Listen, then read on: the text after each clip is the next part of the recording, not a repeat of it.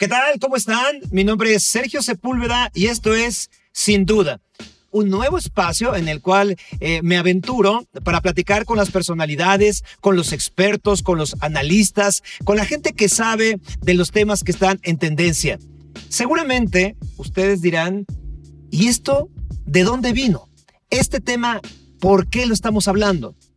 Hay muchas cuestiones, algunas son personales, otras son de comunidad, que nos hacen opinar, pero a veces decimos sin saber. La idea de sin duda es aclarar punto por punto para que tengamos un mejor juicio de valor. Este programa lo hemos titulado Se vende avión presidencial. Sin duda, el avión presidencial que más discusión ha tenido en nuestro país es el bautizado como José María Morelos y Pavón. Sí, el famoso avión que no tenía ni Obama un avión cuya compra se hizo en el sexenio del expresidente Felipe Calderón, pero quien le dio su estrenón y le dio uso fue el expresidente Enrique Peña Nieto. Lo utilizó apenas dos años, un poco más, tiempo en el cual se completaron en la aeronave 214 vuelos. Pero, ¿por qué se hizo famoso? ¿Por qué el avión presidencial se hizo tema? Bien, principalmente por la crítica que hizo el presidente Andrés Manuel López Obrador antes de ganar la presidencia. Una de sus promesas fue que vendería el avión presidencial, porque era una ofensa que un país con tanta pobreza y desigualdad como México tuviera un avión a todo lujo, a todo mecate, para que su presidente en turno y funcionarios se transportaran con comodidades en exceso. No me voy a subir al avión presidencial, no voy a ofender al pueblo de México. Ese avión costó 7.500 millones de pesos. No lo tiene ni Obama, ni Trump, lo vamos a vender y el dinero va a ser en beneficio para nuestro pueblo. Así, anunció AMLO su rechazo por la aeronave. Y ya siendo presidente mandó a volar al avión a California. Y lo mandó a volar literalmente. Allá en Estados Unidos eh, estuvo esperando comprador. Un avión que se quedó como novia de pueblo, esperando. Mientras tanto, seguimos gastando unos buenos millones de dólares, algunos apuntan más de un millón y medio de dólares en mantenimiento. Al no haber comprador, se anunció que se rifaría. Después que sería el premio de un billete de la lotería. Y que varios pesados y pesudos empresarios mexicanos le habrían entrado comprando varios cachitos. Eso nos han contado. Luego se dijo que ya había una oferta por 120 millones de dólares entre efectivo y equipo médico. Pero también se mencionó en otra ocasión que había otra oferta, solo de dinero en efectivo. Lo cierto es que el sorteo del avión presidencial sigue en pie para este 15 de septiembre del 2020. Pero hace unas semanas, la Lotería Nacional reconoció que solo se habían vendido una cuarta parte de los boletos, algo así como unos 30 millones de pesos. Nada despreciables, pero más o menos se repartirían 90 millones en premios. Entonces, pues como que no salen las cuentas. No parece que vaya a ser mucho lo que se recupere de los 218 millones de dólares que se pagaron por un Boeing de lujo hecho a la medida. Sin duda, hay muchas más preguntas sobre el avión presidencial. Sin duda, fue una compra excesiva. Se pudo haber comprado un avión más barato. Es una buena decisión revenderlo. ¿Hay mercado para comprar un avión presidencial? ¿Por qué no se ha vendido? Oigan, ¿y si mejor nos quedamos con él? ¿O qué tal si le hago caso a mi compadre que dice, ¿por qué no lo convertimos en hospital itinerante? ¿O qué tal si me hacen caso en esta locura y lo usamos para pasear a los niños con mejores promedios de las escuelas? ¿O aquellos que nunca han conocido un avión? ¿O aquellos que nunca han ido al mar? En fin, después de todo, muchos se han paseado en él. Pero bueno, sin duda yo no soy experto en el tema, pero Edmundo Olivares Dufo es un abogado con maestría en Derecho Económico Internacional. Cuenta con más de 20 años de experiencia en gestión y administración de proyectos en temas jurídicos, derecho contractual y corporativo, fusiones y adquisiciones.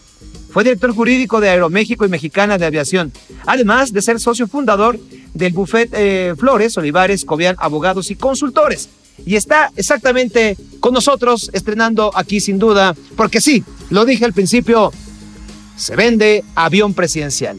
Edmundo, bienvenido, muchas gracias.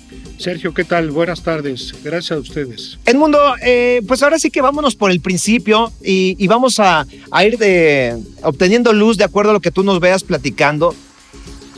De, una, de un preámbulo de lo que fue la compra del, del avión presidencial más allá de un discurso político, más allá de, lo que cada uno como ciudadano pueda polarizar su comentario o su simpatía, explícanos si fue una compra excesiva o no.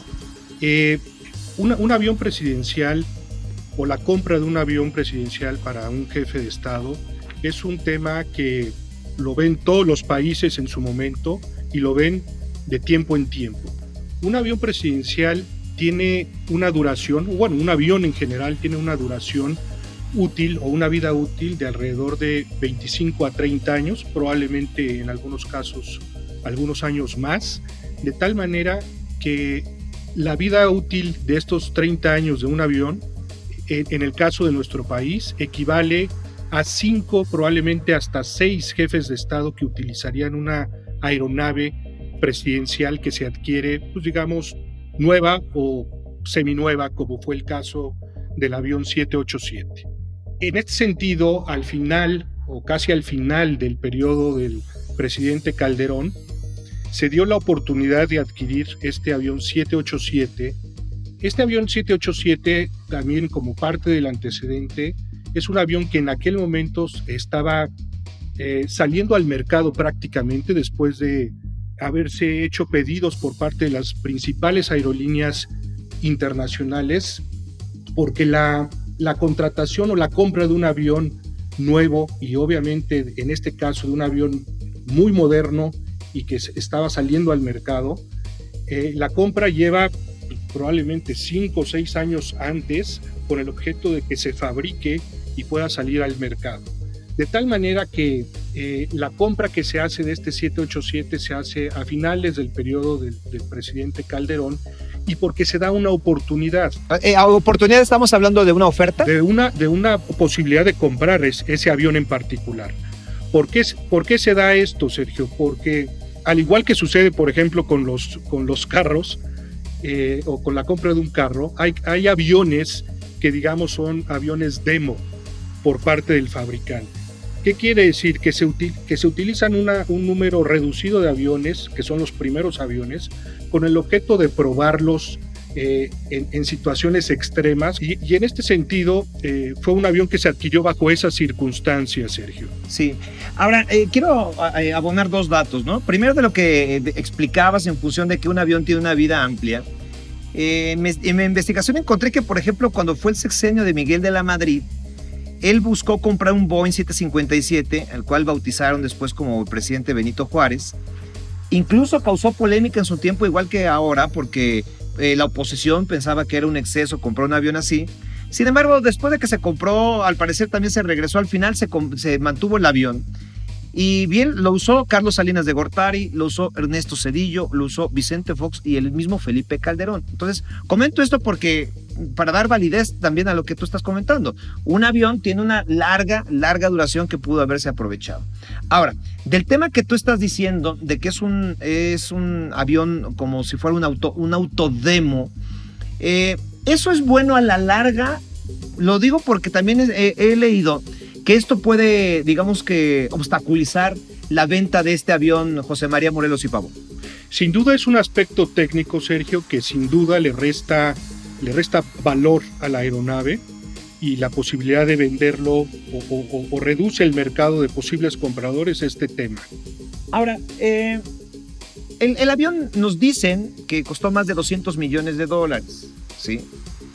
Se pudo haber comprado, más allá de esta oportunidad que tú señalas, y más allá de, los años en que pudo haberle dado servicio a un mandatario, ¿Tú crees que se pudo haber comprado un avión más económico, más barato? ¿Hubiera sido mejor? Pues mira, determinar si, se pudo haber adquirido un, mejor avión o no es una cuestión también relativamente subjetiva. Te voy a decir por qué. Eh, generalmente los aviones de los jefes de Estado, y tú, tú puedes revisar esto a lo largo de, de todos los países o de muchos países, utilizan aviones de una envergadura, envergadura quiere decir el tamaño del avión, ¿eh? Sí de una envergadura mediana a grande. Si tú revisas los casos de Alemania, de muchos países europeos, de muchos países asiáticos, son aviones, digamos, de tamaño medio a grande. ¿Qué quiere decir? Que en el caso de aviones de, la, de fabricante Boeing, pues como tú mencionabas, en el caso de, de, aquel 757 que se adquirió en tiempos del presidente de la Madrid, pues es un avión, eh, digamos, de envergadura mediana a grande. Este, los, los, los, te digo, los jefes de Estado de Europa tienen aviones actualmente que son aviones Airbus 350, los propios, eh, a lo mejor un 777, son aviones similares al 787 del, del caso mexicano. Eh, cuando me preguntas, oye, ¿se pudo haber adquirido un avión más económico? Sin duda, se pudo haber eh, adquirido un avión más económico, pero obviamente el tamaño también hubiera sido mucho más reducido. Yo entiendo también que parte de adquirir un avión presidencial los, los jefes de Estado es, no lo usan únicamente ellos, sino llevan toda una comitiva, eh, tratándose de periodistas, de pues, eh, miembros del gabinete, eh, tanto de primer como de segundo nivel, y en ese sentido, pues el avión tiene que ser relativamente grande para, para poder tener a todos estos pasajeros que te digo, participan en una comitiva cuando hay un viaje de un jefe de Estado. Eh, para que quede claro a, nuestro público, eh, tuve la oportunidad hace unas semanas de subirme al avión presidencial a hacer un reportaje. Se los describo de manera breve eh, esto que nos apunta Edmundo. Es un avión que fue adaptado para que volaran 8, 80 personas, su capacidad era mayor. al entrar por la puerta principal, y digamos que la, por la puerta que está más cerca de la cabina de pilotos, eh, lo primero con que te encuentras es una pequeña habitación de, de, dos recámaras, no, de dos recámaras, no, de dos camas, donde está destinada para que descanse la tripulación porque por protocolo después de algunas horas, seis horas de vuelo aproximadamente, me explicaban, tienen que descansar. Son dos camas, hay un sillón. Esto, esto no está a la vista en general de, los pasajeros, pero tuve acceso a ello. Luego tú caminas por el pasillo eh, y, con lo primero que te encuentras es con un área destinada a lo que era el Estado Mayor Presidencial, es decir, el cuerpo de seguridad del presidente, en este caso Peña Nieto, que fue quien utilizó eh, el avión. Los asientos son bastante amplios, son cómodos, son eh, de piel, son bastante suaves al, tacto, a la espalda, eh, se pueden reclinar, hacerse prácticamente cama, eh, tienen mesas eh, de, madera muy, muy bonitas, tipo pues barnizadas, espectacular. las cuales pueden subirse o bajarse de acuerdo a la, a la altura de cada persona que esté sentada y se pueden utilizar para trabajar como para comer. En, el siguiente, eh, en la siguiente sección, caminando por el pasillo, te encuentras donde va la comitiva presidencial, hablando de comitiva, pues lo que son funcionarios, lo que son invitados, incluso familiares. Y es ahí donde se encuentran también los mismos tipos de sillones con los mismos tipos de, mesas. Eh, e incluso también hay que señalarlo, eh, monitores o, pantallas bastante grandes, dos de, cada lado, para situación de trabajo o una situación recreativa. Las persianas tal cual no son, eh, no es como una cortina que subes y bajas, sino eh, son al tacto, tú puedes manipular eh, para que el cristal o, simplemente la ventanilla tenga un tono más oscuro, más claro para evitar la entrada ah, de la luz o, este, o dejarlo completamente pues clara, ¿no? Y después continúas y entonces te encuentras con la famosa oficina del presidente, la cual tiene de un lado, lo primero que te encuentras, está muy chistoso porque yo como eh, amante del diseño de interiores, creo que no estaba muy bien que lo primero que te encuentras es con una caminadora.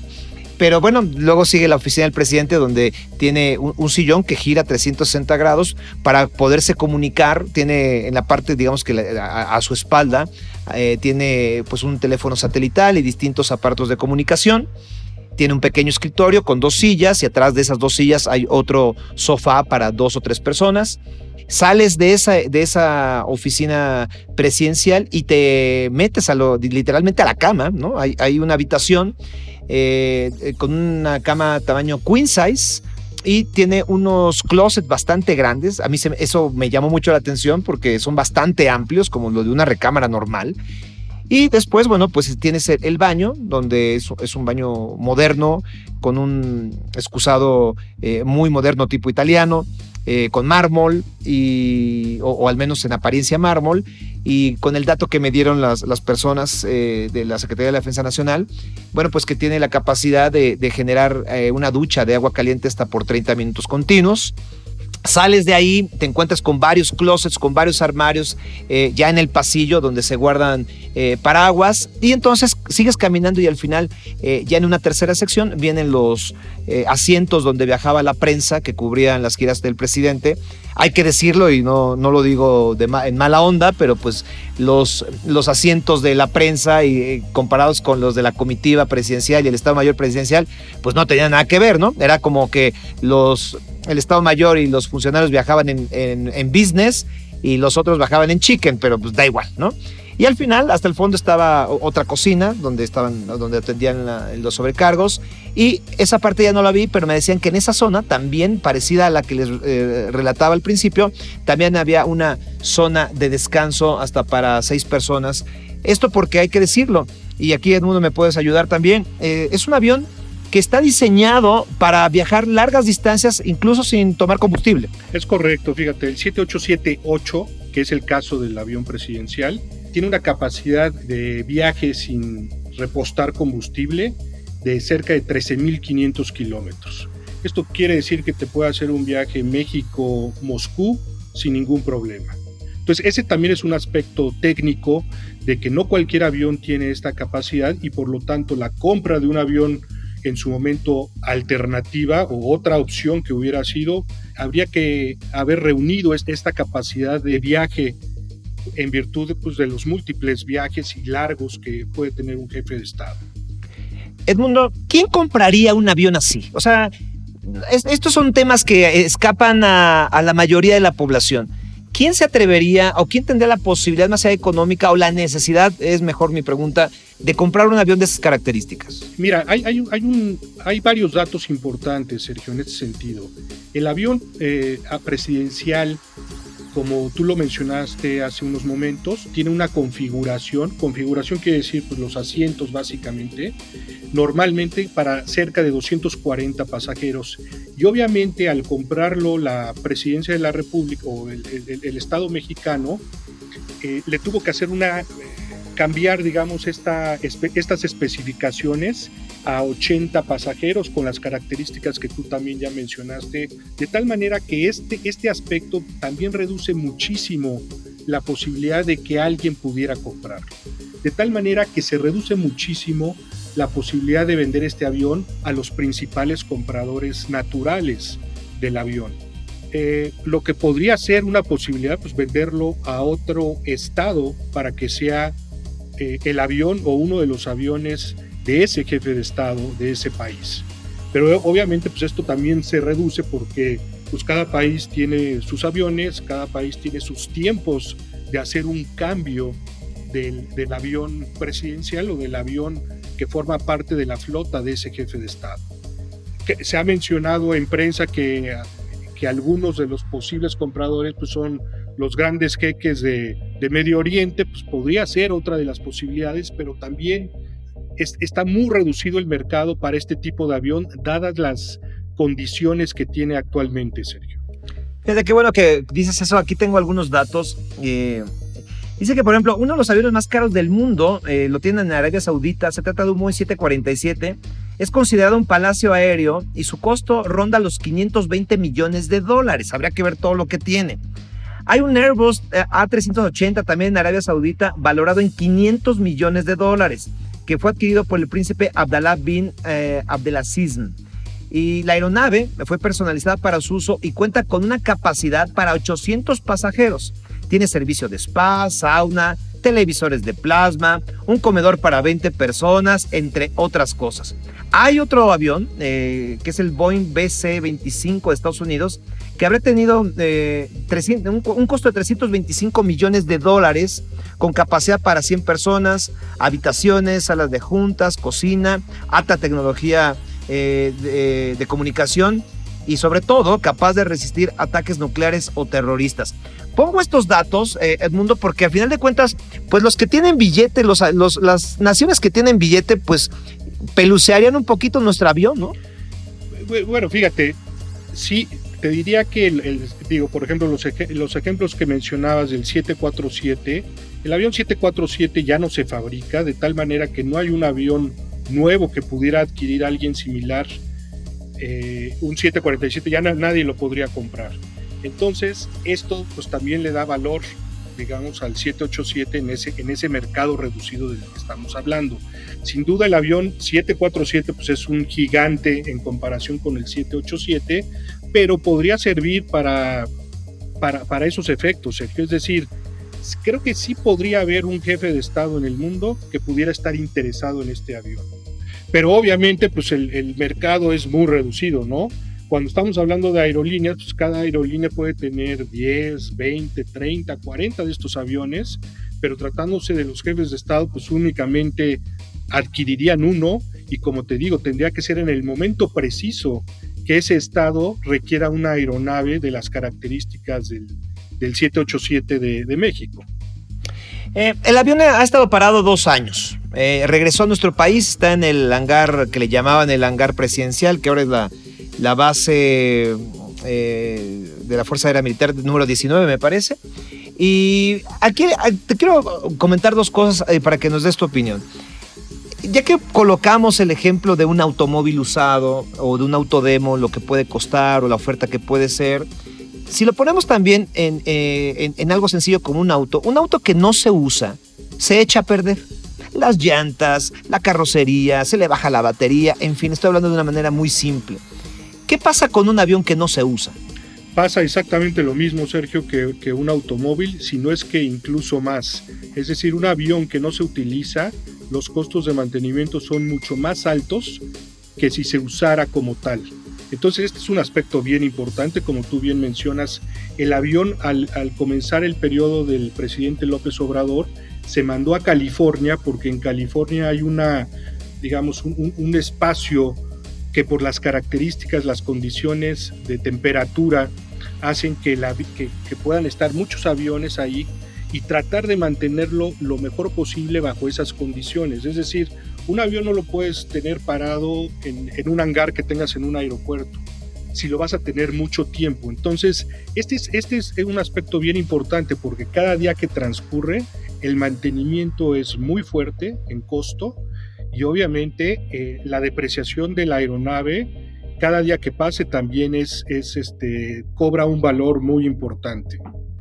Edmundo, si tú te vas a ponerte en un, en un escenario eh, que puede ser complicado, ficticio, fantasioso, pero que a final de cuentas eh, también puede ser real desde alguien conocedor como tú y como mexicano, ¿no? Si tú tuvieras la oportunidad de decirle al señor presidente de la República tu opinión acerca de venderlo, o sea, de revenderlo, quiero decirlo, o quedarte con él, ¿tú qué le recomendarías? Mira, es, muy buena tu pregunta, Sergio, te voy a decir por qué.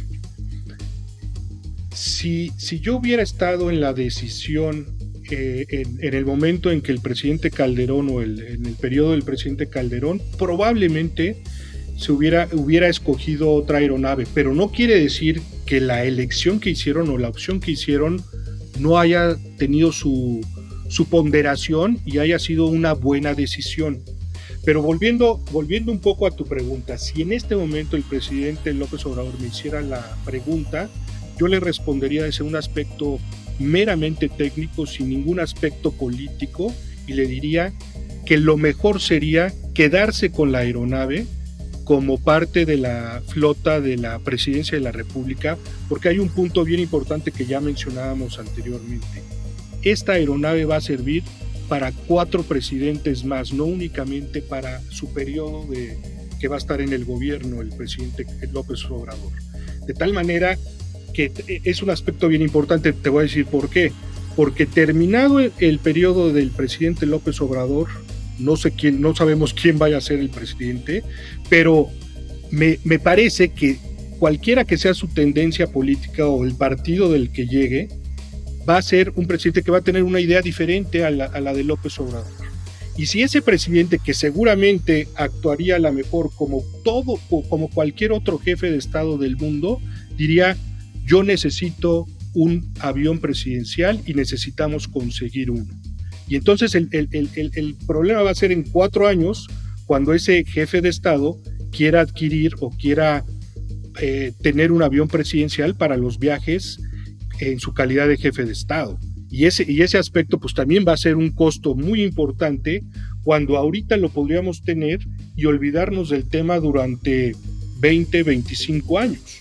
Entonces es un aspecto muy importante y por eso te reitero, mi recomendación que yo haría al, Estado mexicano sería quedarse con la aeronave, pero sin duda es desde el punto de vista técnico y, de eficiencia.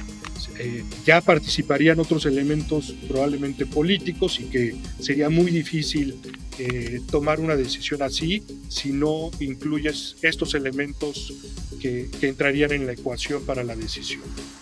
Una de las cosas que le escuché al presidente decir eh, era que este avión, que el avión presidencial del que hablamos, del José María Morelos y Pavón, más allá de la situación de que si se hicieron gastos faraónicos para adaptarlo, de que si se gastó mucho en un avión cuando somos un país con muchos pobres, y eso es verdad, eh, más allá de eso, él, decía que el avión, eh, que este avión solamente sirve para viajes largos, entonces que por eso tampoco era funcional. ¿Qué opinas de ello? Mira, esto es, es muy relativo porque la presidencia de la República anterior a la toma del poder del gobierno por parte del presidente López Obrador tenía una serie de aviones adicionales y que los eventualmente el presidente también podría usarlos. Ahora déjame decirte otro aspecto bien importante.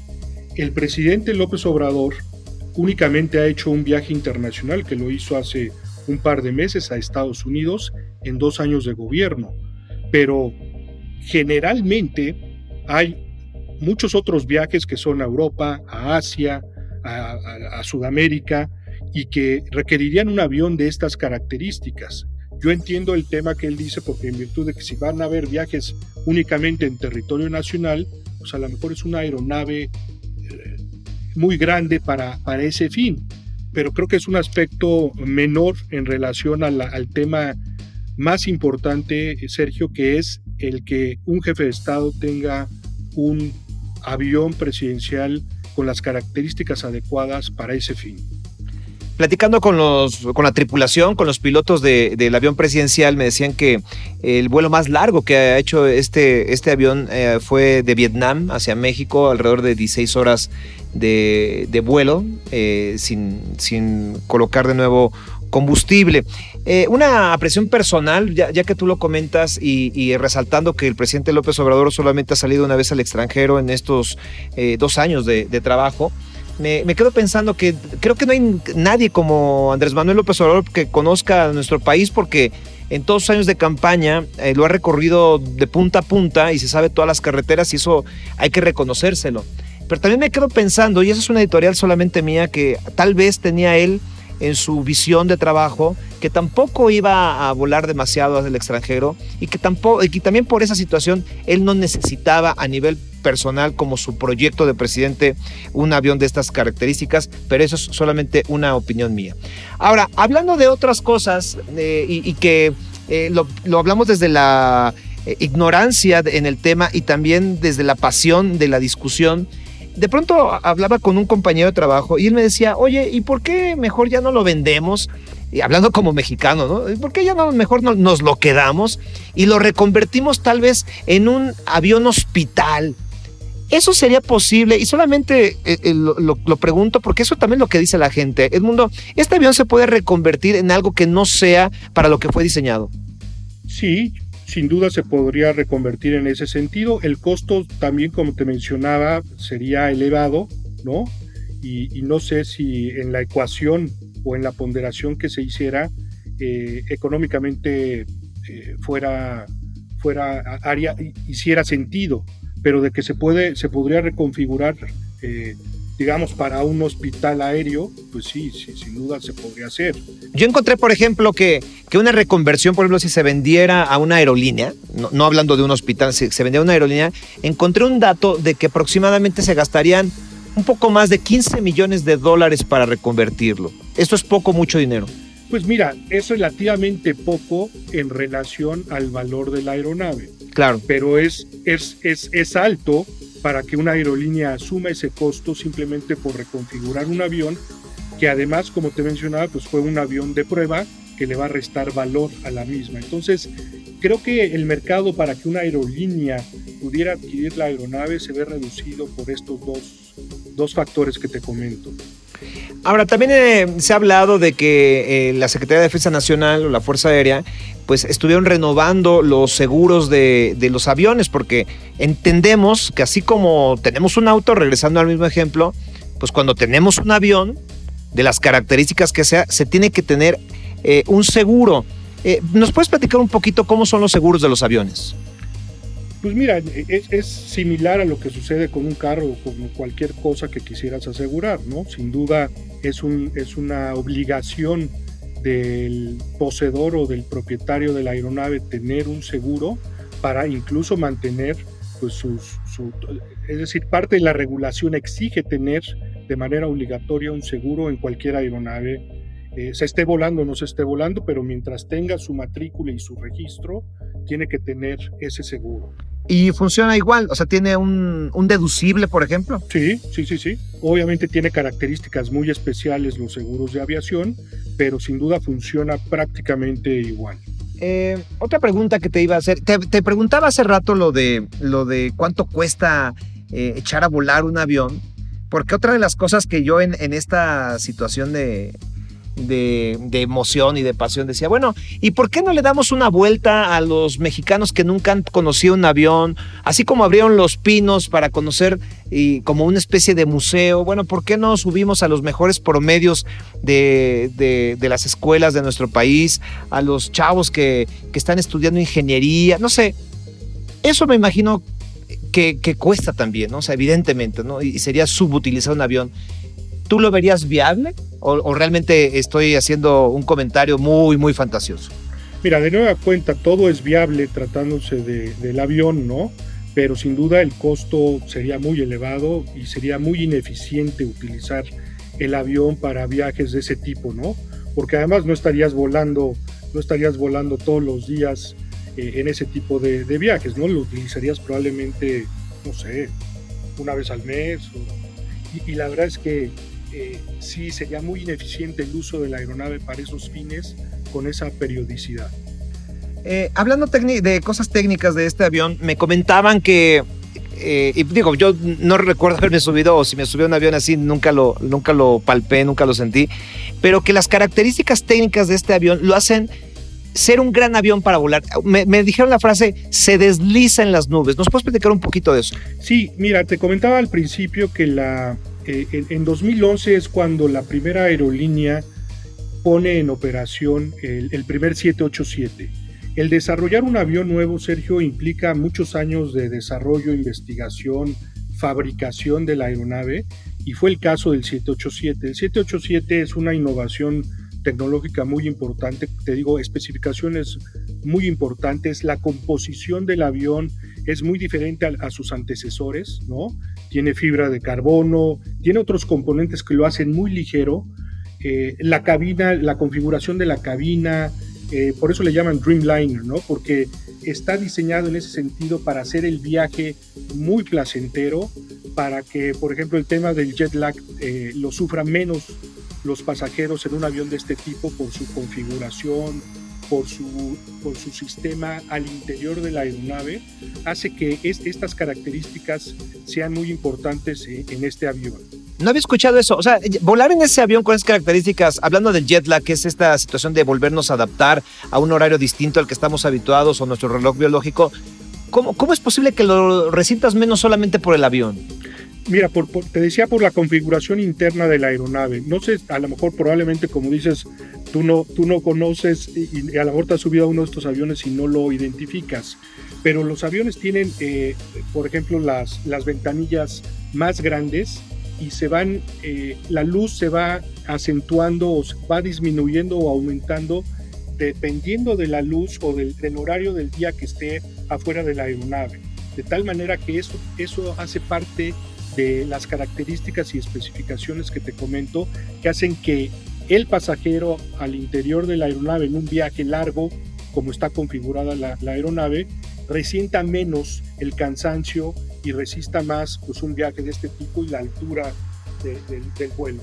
Otra de las características es que esta aeronave puede volar ligeramente más abajo de lo que lo haría una, una aeronave antecesora de, características similares y esto hace también que, la, que el cansancio del pasajero sea menor en un viaje de, largo alcance. Eh, Edmundo, eh, encuentro que bueno, el avión para efectos del seguro, de lo que te decía hace unos momentos, está valuado en 130 millones de dólares. ¿Tú crees que se llega a vender en eso o va a haber alguien que diga, no, yo te doy 100 y, con eso se arma el negocio? ¿Tú en, tu conocimiento qué crees que suceda? Y esto solamente es eh, futureando. Mira, como te decía hace un momento, el, mercado de este avión por la configuración que tiene para un jefe de Estado hace que su valor sea menor. El otro tema de por qué lo hace menor es lo que decíamos de que es un avión de, prueba que utilizó Boeing, eh, el fabricante, y en ese sentido también le resta valor. De tal manera que, como decíamos hace un momento, pues los posibles compradores ideales, sin que le modifiques absolutamente nada a la, aeronave, serían jefes de Estado de, este, eh, pues de estas características, ¿no? Y, obviamente, pues no, no, se ha vendido hasta este momento. El avión, tengo entendido, se, se, puso a la venta o, para recibir ofertas de compra desde el momento en que llegó el presidente López Obrador a la presidencia de la República. Y han pasado dos años y no ha habido una oferta que sea lo suficientemente atractiva para que el gobierno mexicano determine o decida vendérselo a esas ofertas que ha habido. De tal manera que sí, eh, pues encarece mucho el mercado para comprar este avión y como te decía, en conforme pase más tiempo, el avión, el costo del mantenimiento es más elevado y la depreciación eh, pues le va pegando al valor de este bien. Muy bien. Edmundo, finalmente, eh, dos cosas. La primera, ¿ya compraste tu cachito? No, no, no he comprado cachito, Sergio. Eh, porque bueno, eh, ahí va el sorteo, ¿eh? En una de esas, uno, uno se gana el avión sin ganarse el avión, pero bueno, de lo perdido lo encontrado. Sí, fíjate, hace, hace, hace un par de días estaba en un puesto de, lotería y de, pronósticos y había una pareja de pues, aproximadamente 60 años y que estaba muy animada en comprar este, un par de cachitos. Y, la vendedora le estaba explicando pues en qué consistía el premio, porque no te vas a llevar, no te vas a llevar el avión, ¿no? Gracias a Dios, ¿no? Si, no sería no la rifa del avión, sino la rifa del tigre. Exactamente, exactamente. Eh, Edmundo, una última reflexión para eh, los escuchas de Sin Duda. Pues mira, eh, como te comentaba, para mí me parece que dadas las características ahorita en 2020, eh, desde el punto de vista técnico de eficiencia económica, lo mejor es que hubiera una recapacitación en la decisión y que ese avión integrara parte de la flota de la presidencia de la República. ¿Por qué? Uno, porque es un avión que va a durar 25 o 30 años y en ese sentido los jefes de Estado que vengan en lo sucesivo van a utilizar esa aeronave y si, y si el avión no va a estar, van a tener que adquirir o rentar uno de condiciones o de, características similares y el costo pues, va a ser similar este, en su momento a, un avión de este tipo. Eh, otro, otro aspecto importante en ese sentido es que bueno, pues el avión presidencial o parte del razonamiento de que los jefes de Estado tienen un, avión presidencial es por, por, cuestión de seguridad.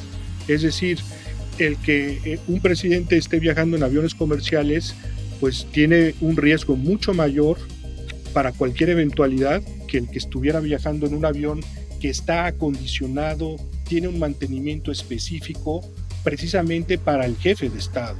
Y en ese sentido lo hace el riesgo, aunque es muy remoto de cualquier eventualidad en un avión, pero sí aumenta en, vuelos comerciales. Entonces, eh, y, y, obviamente el tercer componente que ya platicábamos, la dificultad para poder revender este avión o para poder transmitirlo a un tercero, recuperando pues gran parte del precio que se pagó, va a ser también complicado. Entonces son tres elementos que se deben de tomar o se deberían de tomar en cuenta desde el punto de vista meramente técnico, repito, para reconsiderar eh, la, decisión. Coincido contigo, Edmundo. Yo eh, opino, y solamente es la opinión no de un comunicólogo, sino de un mexicano, a mí me gustaría que este avión se utilizara para los fines eh, que se compraron. A mí no me agrede como mexicano que el presidente de la República viaje seguro, viaje cómodo, que vaya a trabajar, que vaya descansado, que vaya con, su equipo de trabajo, que hagan acuerdos incluso en horas que podrían ser perdidas eh, en un traslado. A mí no me agrede como mexicano. Eh, evidentemente somos un país con muchas carencias, con mucha desigualdad, pero en específico, revender el avión, eh, deshacernos de este avión, creo que nos puede salir más caro y no, no ayuda o no eh, cura tantas heridas que tiene nuestro país. Entiendo el buen gesto, si político o personal del presidente, pero yo me quedo con la parte de que mejor sería tener un presidente viajando en un avión que lo lleve con seguridad y con comodidad para que haga bien su trabajo. Es una opinión personal. Edmundo Olivares Dufo es abogado eh, con maestría en Derecho Económico Internacional. Usted lo ha escuchado aquí en Sin Duda y te agradezco mucho, Edmundo, que haya estado con nosotros. Al contrario, Sergio, gracias por invitarme. Muchas gracias a ti. Encierro con un aviso inoportuno, ya que estamos hablando de que se vende, se vende un avión presidencial. Así deberían haberlo redactado. En una de esas, con este texto se vende. Se vende avión presidencial, excelente estado. Está equipado con oficina para hacer como que trabaja mientras viaja. Invita a viajar hasta 79 amigos más y olvídese de las turbulencias de la vida política, empresarial, farandulesca, mágica, cómica, musical. Descanse en una auténtica cama voladora. Recuéstese con su pareja y vivan una escena como de telenovela. Vivan un sueño de amor. Su motor le permite volar sin escalas, sin contratiempos. Si acaso, preocúpese a los seis años mientras, mientras vuele, vuele libre, vuele como gaviota y diga, soy la dueña. Yo soy Sergio Sepúlveda, esto es sin duda y por favor busquen este podcast en su plataforma favorita y por supuesto todos los detalles de los temas, de los invitados y de las cosas que ustedes me van a ir sugiriendo. Visiten mis redes sociales en Instagram arroba Sergio Sepúlveda, igual en Twitter y en Facebook como arroba soy Sergio Sepúlveda. Hasta la próxima.